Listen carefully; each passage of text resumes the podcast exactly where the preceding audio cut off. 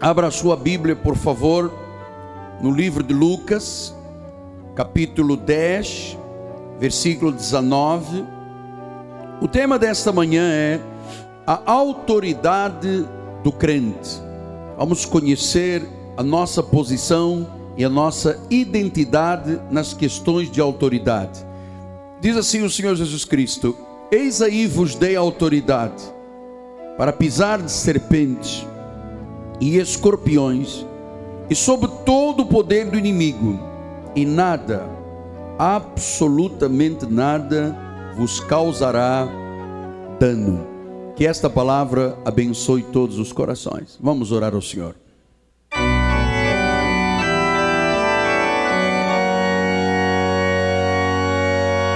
Senhor Jesus, estou de volta a este altar como um anunciador, um revelador, um nabi, alguém que Deus capacitou e que através dos meus lábios, do meu coração, das minhas cordas vocais saudáveis, Deus fala ao seu povo.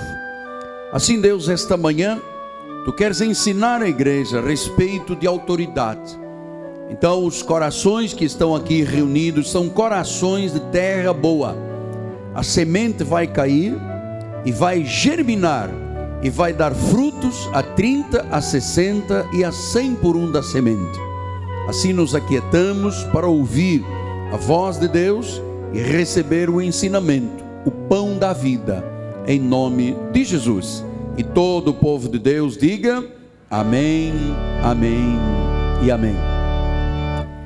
Meus filhinhos na fé, meus irmãos queridos, minha família, povo de propriedade exclusiva de Deus, aqueles que em amor foram predestinados para esta tão grande salvação, aqueles que são selo do meu apostolado e que são parte da minha família em Cristo Jesus. Ouça do Espírito, por favor. A autoridade do crente é o resultado de um decreto de Deus para os seus filhos.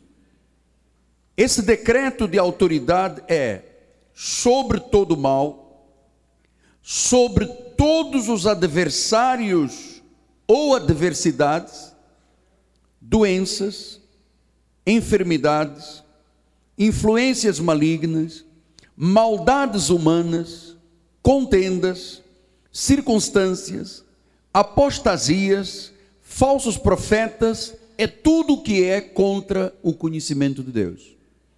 Deus decretou e diz que os seus filhos são e têm autoridade. Então, quando Lucas diz aí, eis aí vos dei autoridade, sabe uma coisa interessante? Todo mundo imagina que esta autoridade está de posse do pastor da igreja, somente. E não é verdade.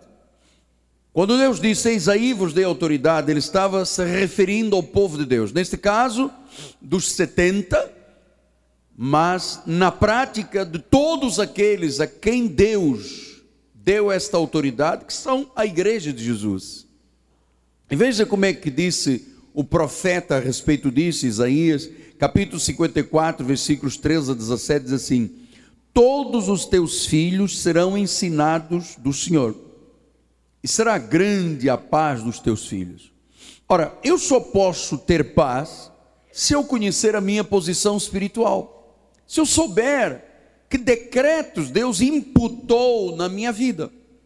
Depois ele diz no versículo 14: Serás estabelecido em justiça, longe da opressão, porque já não temerás, e também do espanto, porque não chegará a ti. Versículo 15: Eis que poderão suscitar contendas, é verdade, mas não procederá de mim. Ouça, quem conspira contra ti cairá diante de ti. Você recebe essa palavra? Quem conspira contra ti cairá diante de ti. E diz o versículo 17: toda arma forjada contra ti não prosperará. toda língua que ousar contra ti em juízo, tu a condenarás. Esta é a herança dos servos do Senhor e o seu direito, que de mim procede, diz o Senhor. Então nós temos um direito que foi Deus, foi um decreto de Deus. Como servos do Senhor, temos uma herança que nos garante esta proteção e a força e o poder sobre todo o mal. Portanto, o que que Deus está dizendo em síntese?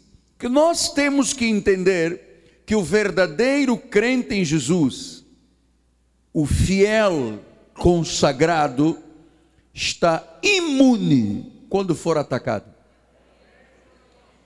Que a mão divina abafará em nossa defesa qualquer mal que intente.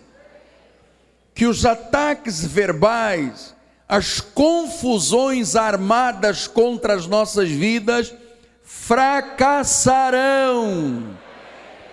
Diga glória a Deus. Olha, ninguém ataca um servo de Deus com impunidade. Isaías 65, 13 diz assim: Pelo que assim diz o Senhor Deus: Eis que os meus servos comerão, mas vós padecereis de fome. Os meus servos beberão, mas vós tereis sede. Os meus servos se alegrarão, mas vós vos envergonhareis. Os meus servos cantarão por terem coração alegre, vós gritareis pela tristeza do vosso coração e uivareis pela angústia do espírito. Deixareis o vosso nome aos meus eleitos por maldição. O Senhor Deus vos matará e os seus servos chamará por outro nome. Então, eu às vezes ponho-me a pensar nestas verdades da autoridade do crente, porque eu estou neste mover de Deus espiritual há 36 anos. Há 32 anos como consagrado ao ministério, 32 e mais alguns meses. E eu percebo realmente que ninguém que intentou contra mim saiu impune. Ninguém que intente contra a tua vida sairá impune. Porque o Salmo 91, 3 diz assim: Pisarás o leão e a áspide, e calcarás os pés, o leãozinho, aos pés o leãozinho e a serpente. Eu estava perguntando a Deus: o que é isto de áspides e serpentes? Porque eu não ando na rua vendo áspides e serpentes. O Senhor diz: todos os poderes espirituais do mal tu os pisarás. Então, você tem que ir acreditando, por favor, nestas verdades. Porque Marcos 16, 18 diz assim: Pegarão em serpentes, se alguma coisa mortífera beberem, não lhes fará mal, e se impuserem as mãos sobre os enfermos, eles ficarão curados. Olha aí, serpentes, coisas mortíferas. Meus irmãos, se Deus não decretasse esta autoridade e esta proteção sobre as nossas vidas, desculpe a expressão que eu vou usar, nós estaríamos fritos. Porque nós mexemos com muitas áreas. Quando alguém é arrancado do mundo, arrancado das trevas, do império das trevas, o império das trevas não fica quieto, intenta. Por isso é que Jesus diz em Lucas 10, 19: nada, absolutamente vos causará dano.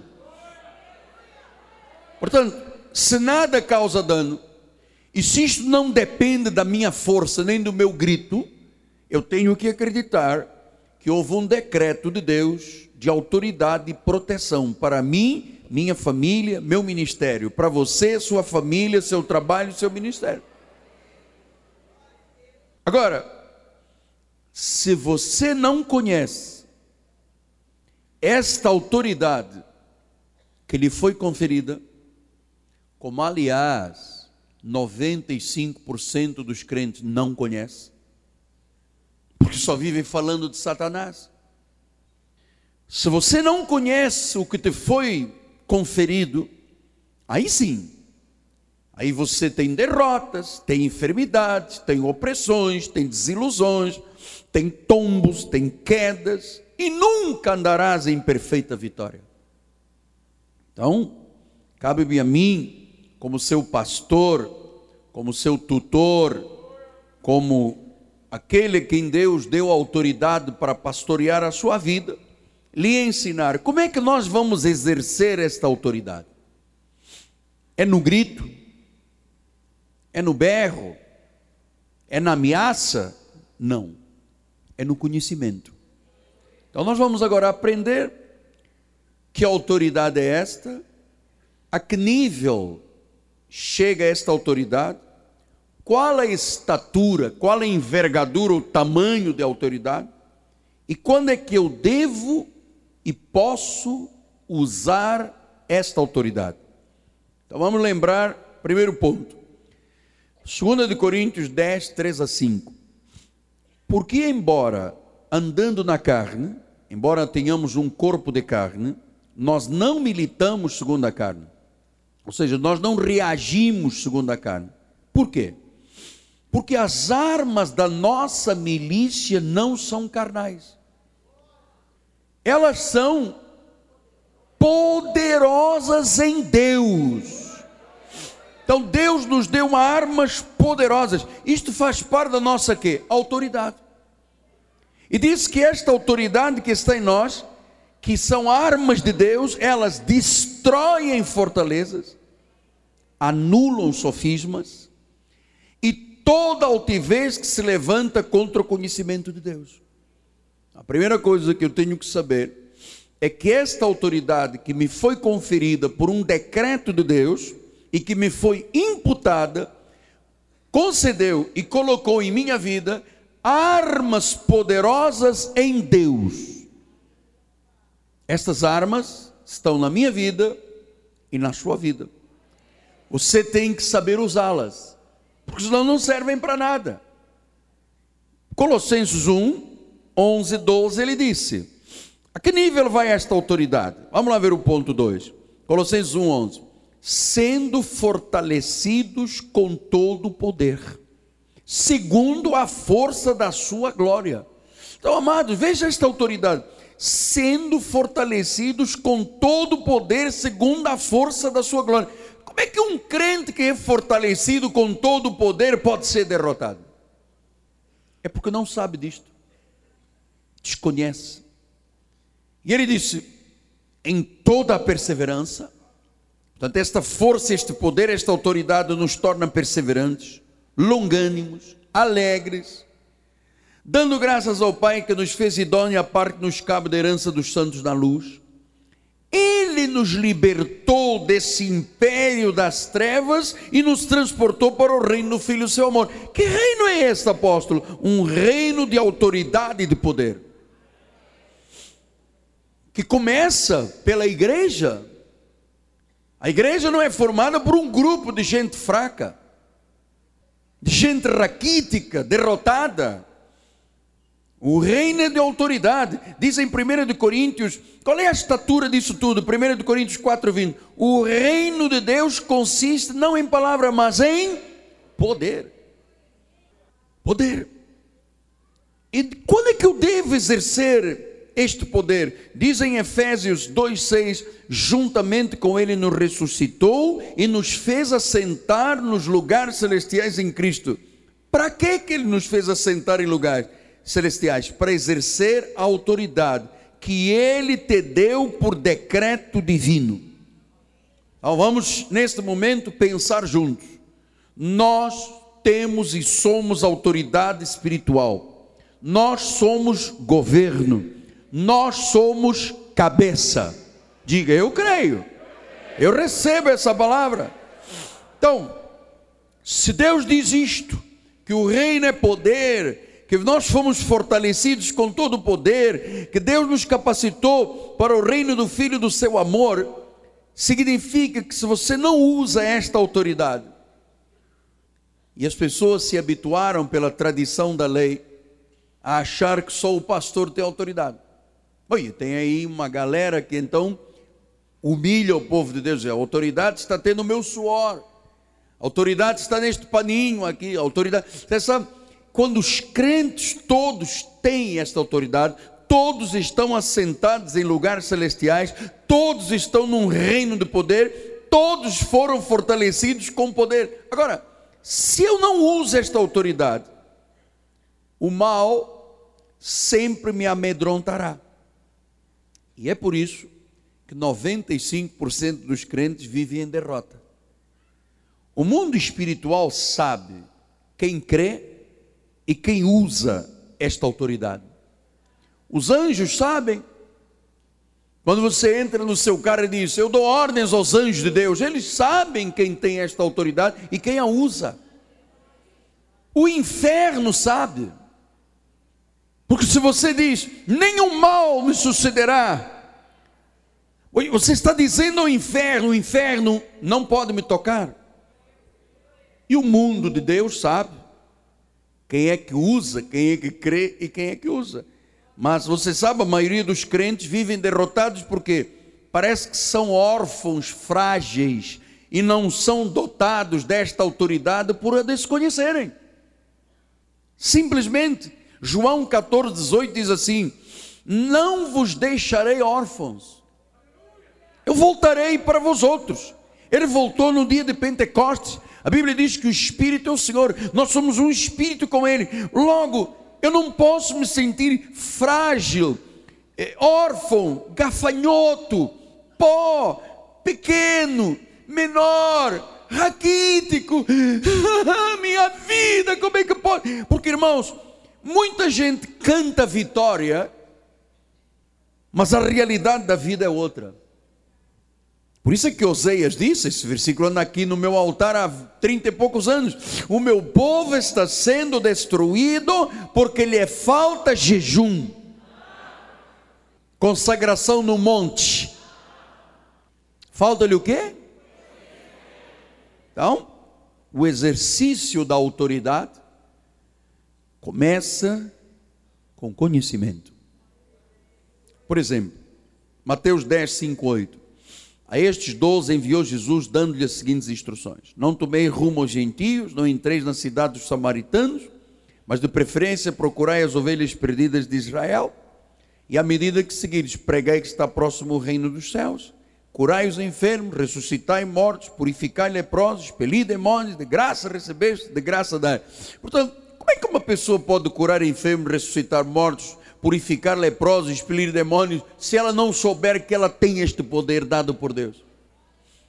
Então, quando sucede alguma coisa em tua casa de doença, não espere domingo para chegar aqui e dizer, apóstolo, ore comigo. Comece a usar a sua autoridade, comece a repreender o mal, comece a dizer que pelas chagas de Cristo você já foi sarado seu filho foi sarado. Comece a enviar palavra, enviou-lhes a palavra e os sarou daquilo que lhes era mortal. Comece a dizer quem é você. Comece a usar isso na tua empresa, no teu trabalho, no teu emprego. Você vai ver surpreendentemente os resultados desta confissão. Começa com este conhecimento. Lucas 10, 17 diz: Então regressaram os setenta possuídos de alegria, dizendo: Ó oh, Senhor, os demônios submeteram pelo teu nome. Amado, demônio é poder do mal. Todo mal tem que se submeter diante da tua vida, meu amado. Se és fiel a Deus, se tens conhecimento. Versículo 19: Eis aí vos dei autoridade para pisar de serpentes e escorpiões. Já lhe falei que você não anda aqui na rua pisando serpentes e escorpiões, mas são poderes do mal, são adversidades, são doenças, são crises, são pessoas energizadas pelo diabo que se levantam contra a nossa vida. João 14, 12 a 14. Em verdade, em verdade vos digo que aquele que crê em mim, fará também as obras que eu faço e outras maiores fará, porque eu vou para junto do Pai. Veja, você pode fazer obras maiores do que Jesus, e tudo quanto pedirdes em meu nome, isso eu farei, a fim de que o Pai seja glorificado no Filho. Se me pedirdes alguma coisa em meu nome, eu farei. Então, meu amado, levante a sua mão e peça. Você não tem porque não pede. Comece agora, acredite nisso. Tiago diz: Vós não tendes porque não pedis. Diga agora o que você quer a Deus, Senhor, em nome de Jesus. Eu declaro provisão, abundância, milagres, prodígios, maravilhas. E eu recebo, Senhor, em nome de Jesus Cristo. Essa autoridade está na tua vida. Portanto, ele já nos deu autoridade. E ouça o que eu lhe vou dizer, filho. Há coisas que Deus não vai fazer por você. Tem que ser você a fazer. Tu tens que conhecer estas verdades e colocar em prática. A tua posição, da tua identidade. Porque para tentar contrariar isto tudo, é que o pai da mentira usa a lei dentro das igrejas. Hã? Como o inimigo não pode te possuir, porque Hebreus 2,14 diz assim: para que por sua morte destruísse aquele que tem o poder da morte, a saber, o diabo. Como Jesus o destruiu na cruz do Calvário. Esta palavra destruir vem do original grego katargel, amarrou, impediu, limitou. E como não pode mais nos possuir, ele pode iludir, fazer com que as pessoas o imitem. Por isso é que Efésios 4, 26, 27 diz: Irai-vos, mas não pequeis. Não se ponha o sol sobre a vossa ira, nem deis lugar ao diabo. Então o que que Paulo está dizendo? Que a ira, a contenda, é uma forma de dar oportunidade ao inimigo. Aliás, qualquer obra da carne dá vantagem ao inimigo. É imitar Satanás. Quando Satanás é chamado de quê? De caluniador. Se eu faço alguma coisa que imito Satanás, eu estou dando lugar a Satanás. Então, é preciso entender isto definitivamente. Que se você tem ilhas, contendas, adversidades e brigas, isso, você na realidade está imitando aquele que é o caluniador, o adversário, aquele que é o confusioneiro. E nós não estamos aqui para imitar absolutamente ninguém a não ser o Senhor Jesus. Paulo disse: sede meus imitadores, como eu sou de Cristo. Então, Romanos 13, 14, assim: revestivos do Senhor Jesus Cristo, e nada disponhais para a carne no tocante às suas concupiscências. Quer dizer que a carne tem concupiscências. Quando eu deixo a minha carne ter uma concupiscência, eu estou imitando o diabo, eu estou dando lugar ao diabo. Você já viu um crente, às vezes, desesperado, começar a dizer: Oh Deus, leva-me. Isso não é uma declaração, uma confissão de autoridade. Senhor, eu, eu, eu sou um derrotado, eu sou um fracassado, eu sou um abatido, eu sou pó. Este tipo de confissão é imitar o diabo. Portanto, a nossa confissão não pode ser de derrota nem de morte. Provérbios 18, 21 diz: A morte e a vida estão no poder da língua.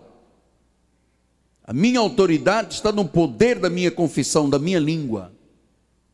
Se eu a utilizo bem, eu como do seu fruto. Se eu digo que sou um fracassado, eu como do fruto do mal. Provérbios 23, 7 diz: Como imagina em sua alma, assim ele é. Se eu acreditar que eu tenho esta autoridade que Deus decretou sobre a minha vida, é o que eu sou. Se eu me imaginar um gafanhoto fracassado, é isso que eu sou. Jó 3,25 diz assim: Ah, aquilo que eu temo me sobrevém, e aquilo que eu receio me acontece. Se eu não uso esta autoridade, se eu não confesso esta autoridade, se eu não pratico esta autoridade, se eu não me atiro com esta autoridade, o que eu temo me sobrevém. O que eu recear é o que me vai acontecer. Portanto, o que é isso que Jó disse? Aquilo que eu temo sobrevém, o que recebo me acontece. É quando a pessoa profetiza a sua própria derrota. Pastor, eu tenho amanhã uma prova, mas eu acho que eu não vou passar. Aquilo que você teme te sobrevém. E o que você está receando é o que vai te acontecer. Não passarás. Agora, se você disser amanhã eu tenho uma prova, e eu me declaro por cabeça, sábio, libero sabedoria, os anjos vão trabalhar. Aí, mas aí, meu irmão, você vai passar. Sim, mas tem mil candidatos para um lugar, esse lugar é teu. Pastor, mas isso não é soberba e orgulho? Ah, cai fora. Isso é fé, isso é acreditar, isso é profetizar a tua vitória. Portanto, eu vou lhe dizer uma coisa: a quem Deus decretou por um decreto divino que tem autoridade, não pode usar uma confissão que profetiza a sua derrota. Apóstolo, eu não aguento mais. Isso é uma má confissão. Não tenho forças para ir adiante. Isso é uma má confissão. Estou arrasado. Má confissão. Não mereço ser feliz. Má confissão não consigo sair do fundo do poço que me meti. Isso é uma má confissão. Isto é alarmante. Se as pessoas confessam morte e derrota, é alarmante. Você se lembra quando há duas semanas eu falei dos espias? Só en passant, a título de lembrar, Números 13, 13. Vimos ali os gigantes, os filhos de Anak, os descendentes de gigantes, e éramos aos nossos próprios olhos como gafanhotos, e assim também o éramos aos seus olhos. Você veja, o povo de Deus, cheio da glória, cheio de vitória, olhava para os gigantes e dizia assim: Nós somos gafanhotos. Ah, não é que nós apenas sejamos gafanhotos, é que temos a certeza absoluta que eles também nos veem como gafanhotos. Como? Quem mandou esse recado? Ninguém. É que a mente da pessoa se via pequenininho, se via frágil, pó, gafanhoto. E Josué e Caleb disseram: Não, não, não, não, não. O poder de Deus saiu deles, nós vamos entrar, nós vamos conseguir, nós vamos comê-los como pão, nós vamos entrar, a terra é nossa. E os outros dez disseram: Não, não, nós somos gafanhotos. E Deus disse: Olha, por causa dessa confissão, vocês não vão entrar na terra prometida. Então, sabe o que, que Deus tem me procurado esses dias e dito? Onde está a minha igreja vitoriosa? Onde está o meu povo triunfante? Portanto, até tu te apropriares deste decreto, tomares posse destas verdades, tua vida sempre vai andar aos trancos e barrancos. Tu tens que usar esta autoridade. Foi Deus que decretou. Ele diz em Colossenses 2,15: despojando principados e potestades, publicamente os expôs ao desprezo, triunfando. Se Jesus triunfou sobre principados e potestades, você vai triunfar também. João, 1 João 4,4: Vós sois de Deus, tendes vencido os falsos profetas. Maior é aquele que está em vós do que aquele que está neste mundo. Veja quantas coisas são par desta autoridade e quanto pouco o povo de Deus crê. Romanos 8,31: Que diremos, pois, à vista destas coisas? Se Deus é por nós, quem será contra? Sim, mas no meu meu trabalho tem um chefe espiritista. Quem será contra? Mas o meu diretor serve a Umbanda. Deus é por ti? Quem será contra? Eu tenho um vizinho apóstolo que põe vela de sete dias com trabalho de pipoca na minha porta, diz que vai me tirar o meu marido, a minha mulher. Se Deus é por ti, quem será contra ti?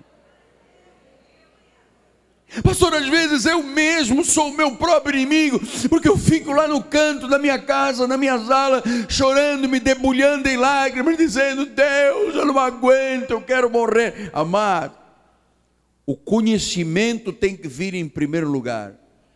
Deus te deu autoridade, não é para viveres como um fracassado. vencedores em Cristo. Amado apóstolo, e quando é que eu devo usar esta autoridade? Sempre. Sempre. De segunda a segunda. Porque, irmãos, eu vou lhe dizer uma coisa, para a glória do Senhor Jesus.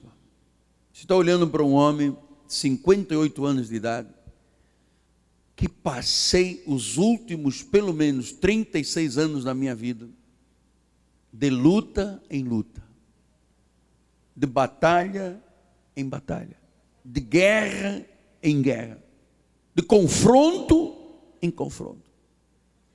Estou de pé. Sabe? Quantas vezes o mal e Deus ia lá abafava. Quantas línguas se levantaram em juízo, amado, e Deus as condenou. Mas eu sei o que passei na construção desta cidade aqui. Lembra do plano Collor? Ninguém tinha dinheiro. E eu com 65 trabalhadores, mais engenheiro, mais topógrafo, mais pastores, mais televisão, mais rádio, mais o antigo cinema, tudo em cima de mim.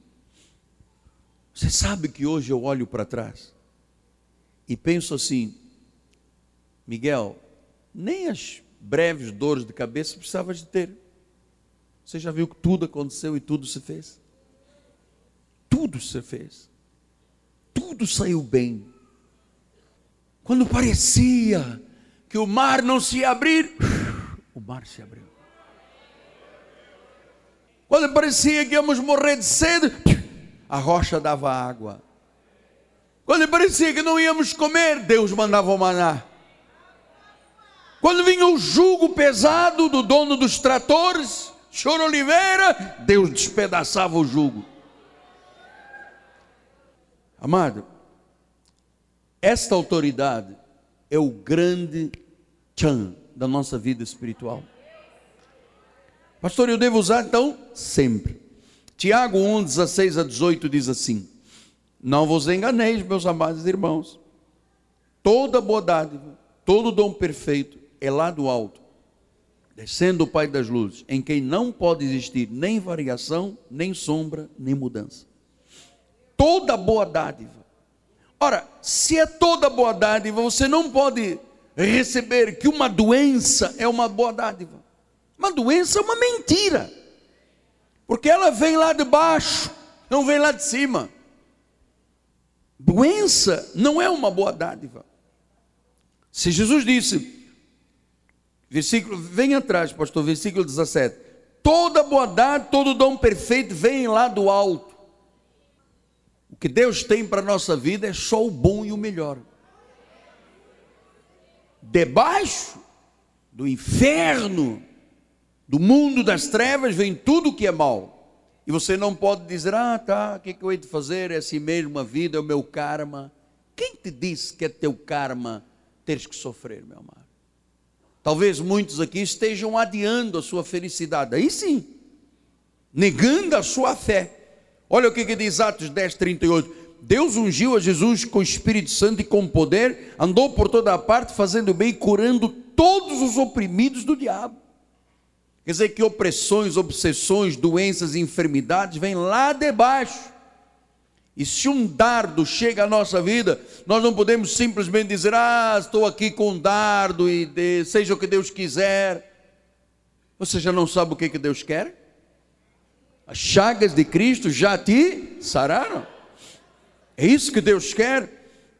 Lucas 13, 16 diz: Por motivo não se deveria livrar deste cativeiro em dia de sábado, desta filha de Abraão, a quem Satanás está, trazia presa há 18 anos. Veja, um cativeiro de 18 anos.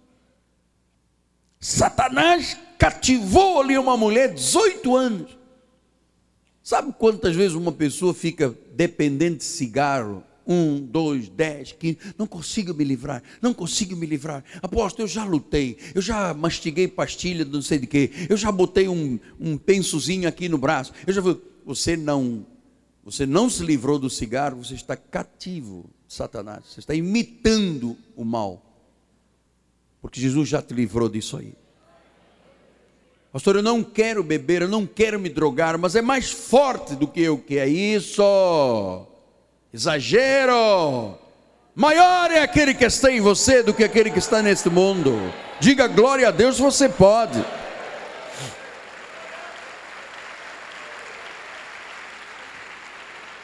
E sabe o que aconteceu no versículo 17? Tendo ele dito estas coisas, todos os adversários se envergonharam.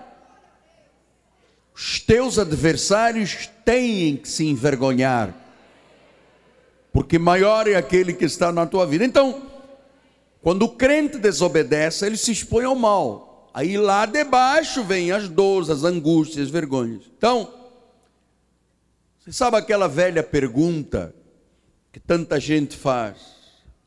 Por que Deus? Por que eu? Você sabe que nestas perguntas tem um culpado. Somos nós que não usamos a nossa autoridade. Em 1 de Pedro 3,9 diz isso: não pagando mal por mal, injúria por injúria, pelo contrário, bem dizendo, pois para isto mesmo fostes chamados, a fim de receber benção. Deus não nos chamou para receber maldição.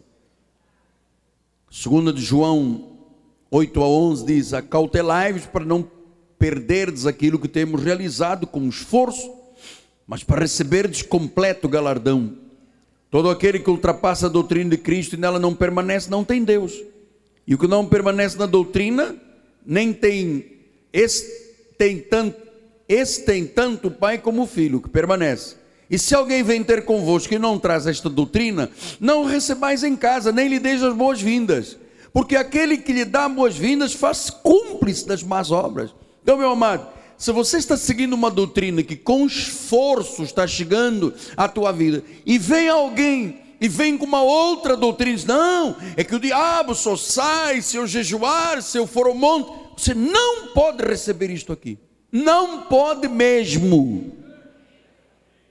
Porque senão você é cúmplice de más obras. Então, amado, Deus não tira Deus dá. Deus não põe enfermidades, Deus cura as enfermidades. Então não aceita doença, não aceita pobreza, não aceita malignidade, aceite a palavra, rechace o que é contrário à palavra. Porque na realidade, amado, tudo tem um nome. Você tem que identificar as coisas pelo nome. Tá bom, Está aqui o meu diagnóstico: câncer é o nome, tumor é o nome, desemprego é um nome, crise familiar é um nome. Agora veja o que, que diz Filipenses 2,9. Deus o exaltou sobremaneira e deu um nome que está acima de todo o nome. Pode ser que o nome da doença seja alguma coisa assustadora, mas há um nome que está acima. Você tem que usar este nome, esta autoridade, em nome de Jesus. Eu confesso que eu tenho esta autoridade. Eu posso viver em vitória. O Senhor já derrotou o mal, tudo já foi consumado. Ele tem me dado toda a provisão. Nenhum mal pode me tocar. Eu sou abençoado, eu sou por cabeça. Amado, todas as tuas palavras têm que ter autoridade. Tu vais prevalecer. Não temas, não temas. Não temas. O poder de uma palavra na boca de alguém que tem a certeza que está investido dessa autoridade, o poder da palavra é extraordinário. A Bíblia diz em Hebreus 4:12, a palavra de Deus é viva e é eficaz.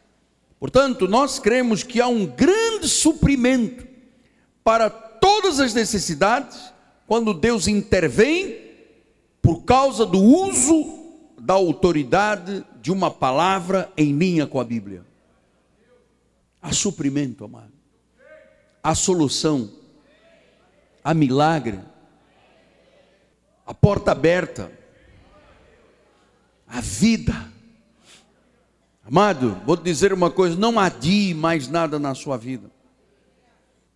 Às vezes as coisas não acontecem Porque a pessoa adia, adia, empurra para amanhã, para depois. Ah, vou começar a vir os cultos domingo, quem sabe, mês que vem, quem sabe as segundas-feiras, o estudo bíblico, a juventude, ao culto de terça-feira. Então você, você começa a empurrar a vida. Não há coisa mais importante na vida do que você ser fiel a Deus, amado. Eu volto a dizer: se eu não conhecesse estas verdades, eu tinha sido consumido. Consumido. Olha para fazer o trabalho que nós fazemos, o saudoso bispo Roberto McAllister, que foi quem me consagrou a Deus, e este ano faz 50 anos que ele chegou ao Brasil, ele sempre me disse o seguinte: Miguel, se você tiver 100 pessoas na sua igreja, você tem 100 problemas. Se você tiver mil, você tem mil problemas. Se você mexer com milhões de pessoas, milhões de problemas chegarão. Agora, imagina eu com 1,69m, cheio de placas, parafusos, vindo de um país de guerra. Como é que eu poderia sobreviver aqui neste país com tantas adversidades, com tantos confrontos? com tantas malignidades, como é que você poderia sobreviver? Sabe lá atrás, o Senhor veio por revelação e disse: Eu te dei autoridade, agora use-a. Quantas vezes ao longo desse tempo chegamos, Senhor, não tem como pagar, não tem como pagar, Senhor, em nome de Jesus, Senhor, Senhor, o meu Deus, segundo a sua riqueza em glória, e inexplicavelmente uma porta se abre, chega alguém com uma provisão, um negócio é feito. Meu amado, eu peço em nome de Jesus que você acredite que houve um decreto dos céus que te deu autoridade sobre o mal, sobre a doença, sobre a adversidade, e quando você fizer o uso da palavra, a palavra se manifestará e a vitória chegará à tua vida. Diga glória a Deus. Checamanta corromante bebebe Uma palavra.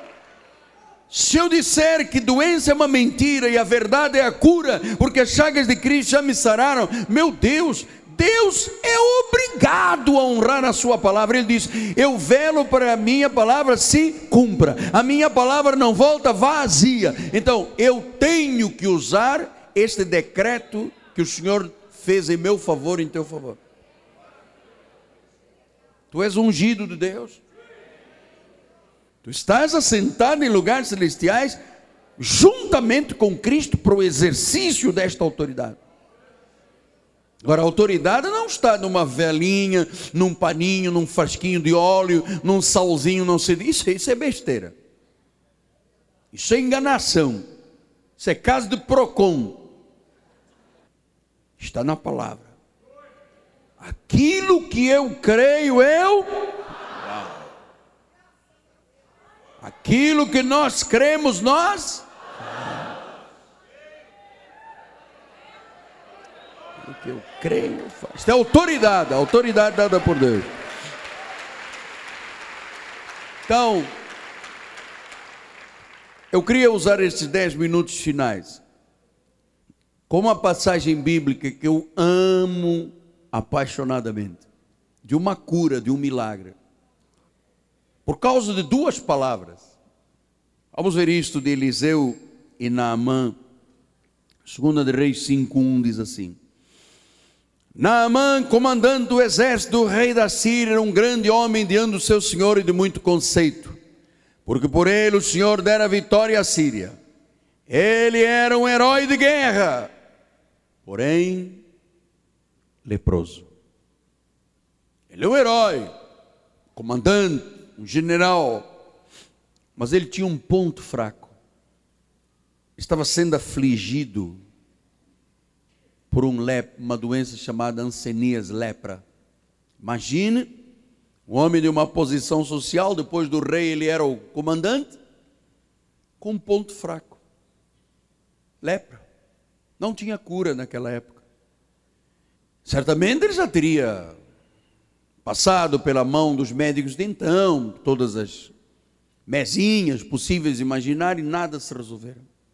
Olha o que diz o versículo 3, isto é tremendo. Tinha uma empregada doméstica na casa desse senhor comandante. E disse ela à sua senhora: Tomara o meu senhor estivesse diante do profeta que está em Samaria. Ele, o profeta, restauraria da sua lepra. Essa mulher, uma empregada doméstica, conhecia quem estava lá em Samaria, 16 quilômetros distante, que era Eliseu. Ela usou uma confissão, ela mostrou a autoridade que ela possuía e a autoridade do profeta. Disse: Olha, lepra, ha, se fosse ter com o meu profeta, iria ser restaurado. E a história de Naamã, interessantíssima, ele pede ao rei uma carta para chegar junto do profeta, a fim de que o profeta, como última instância, resolvesse o problema. Diz o versículos 9 a 14: Veio, pois, Naamã com os seus cavalos, com os seus carros, parou à porta da casa de Eliseu. Agora chegou com pompa e circunstância um comandante dos exércitos, reconhecido por todos, vencedor de várias batalhas, chega com a sua entorragem, seus batedores, seus carros blindados, seus cavalos, toda aquela entorragem para na casa de Eliseu. Então Eliseu lhe mandou um mensageiro. Mas Eliseu não foi receber o homem? Não. Mandou-lhe um mensageiro e disse assim: Olha, comandante, vai, lava-te sete vezes no Jordão e a tua carne será restaurada e ficarás limpo. O comandante não conhecia este sete, vocês sabem? O número da perfeição, o número do poder, não sabia. E diz o versículo adiante: Naamã ficou muito indignado, se indignou e se foi dizendo: Eu pensava que ele sairia ter comigo, por-se-ia de pé, invocaria o nome do Senhor, moveria a mão no lugar da lepra e restauraria o leproso. Sabe, a lógica é um negócio da China para as pessoas.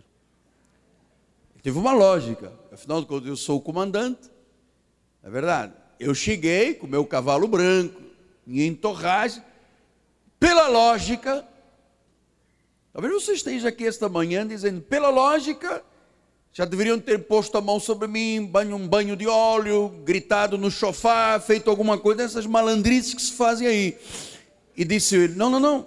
A coisa é simples, é acreditar num plano de Deus, e o plano era mergulhar sete vezes. Ele disse: Eu não aceito, não sou porventura Abana e Farfar, os rios Damasco, melhor de todas as águas de Israel, não poderia eu lavar-me neles e ficar limpo? E voltou-se e se foi com indignação. A lógica, o pensamento do homem, age tão diferente do pensamento de Deus. Deus tem um plano, Ele sabe por que, Ele te trouxe para aqui. Aqui tem águas boas Aqui a água da Bíblia te cura. Não precisa de muita gritaria, não. Precisa de acreditar nesse decreto que foi feito em, teu favor.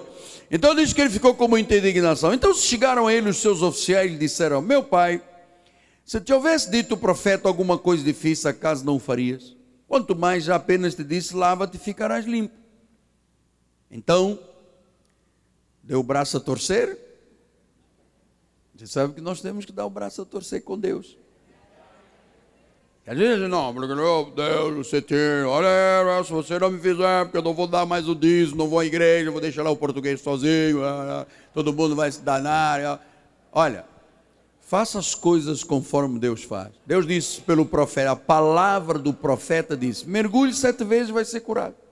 A palavra da empregada te disse: se você for o profeta, o milagre acontece. Então ele desceu no Jordão sete vezes, consoante a palavra do homem de Deus. O que que tinha esta palavra? Autoridade. Consoante a palavra que sair dos teus lábios com autoridade, Deus, em linha com a palavra, faz com que esta palavra se cumpra consoante a palavra do homem de Deus.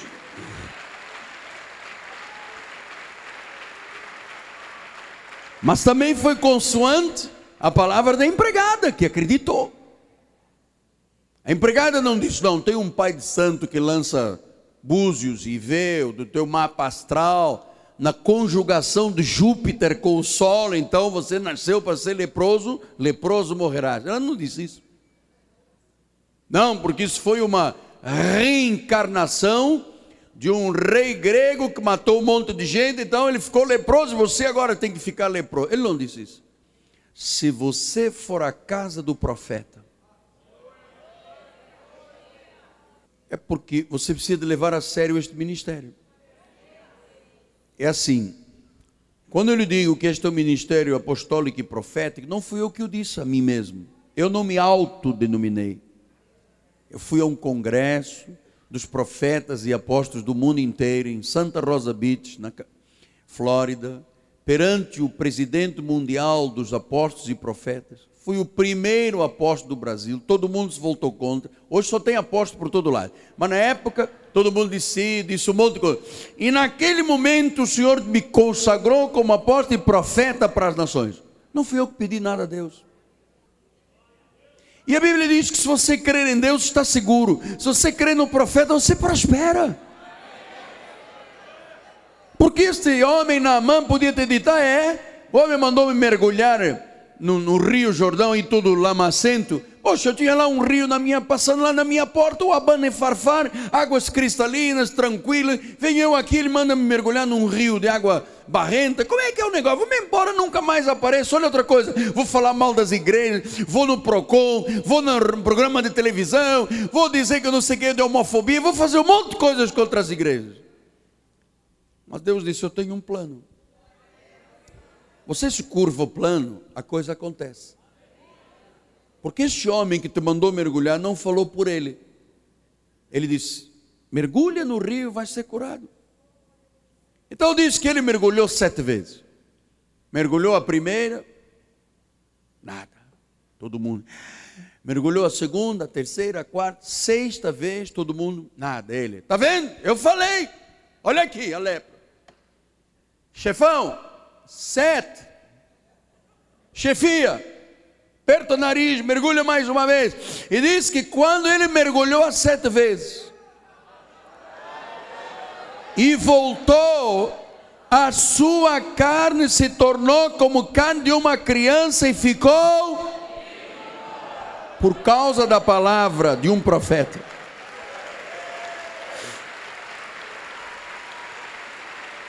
Amado, quando há impossibilidades, é aí que Deus opera pela palavra de autoridade de um homem, de uma mulher de Deus. E nós vamos fazer como fizemos domingo passado. É para dar sete mergulhos. Sete é o número do poder, é o número divino. Nós vamos fazer sete orações aqui no altar. Suponha lá, pela fé, que aqui passa um rio e você vai ouvir sete orações. E quando terminarmos a oração, a tua pele será limpa, como pele de criança. O milagre se manifestará na tua vida. Você crê nisto? Bem, venha para o altar. Bispo Bernardo, venha para o altar.